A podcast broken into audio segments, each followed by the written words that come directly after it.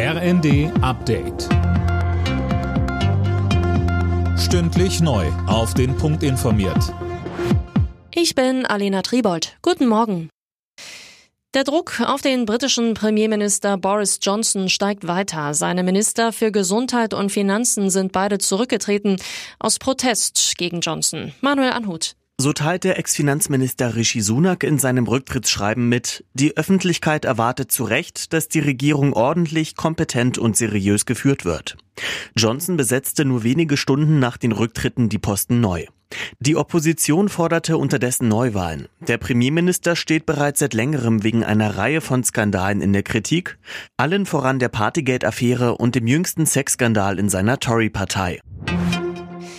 Wie reagieren, wenn Russland den Gashahn zudreht? Damit hat sich die Bundesregierung beschäftigt und Änderungen am Energiesicherungsgesetz beschlossen. Unter anderem sollen Energieunternehmen Hilfe vom Staat bekommen können.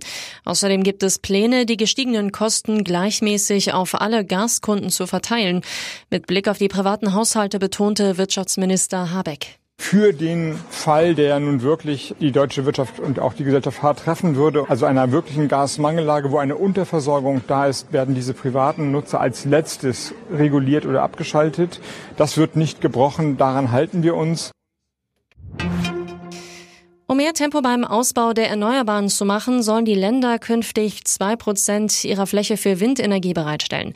So steht es in einem Paket zum Ökostromausbau, auf das sich die Ampelkoalition geeinigt hat. Der Bundestag soll das Gesetz noch diese Woche beschließen. Europa ist auf der Nordhalbkugel am meisten von stärkeren Hitzewellen betroffen. Sie haben hier drei bis viermal schneller zugenommen als zum Beispiel über den USA oder Kanada. Das hat eine Auswertung von Daten durch das Potsdam Institut für Klimafolgenforschung ergeben.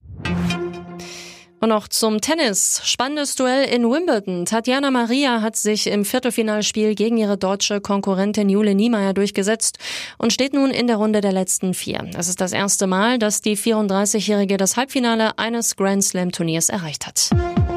Alle Nachrichten auf rnd.de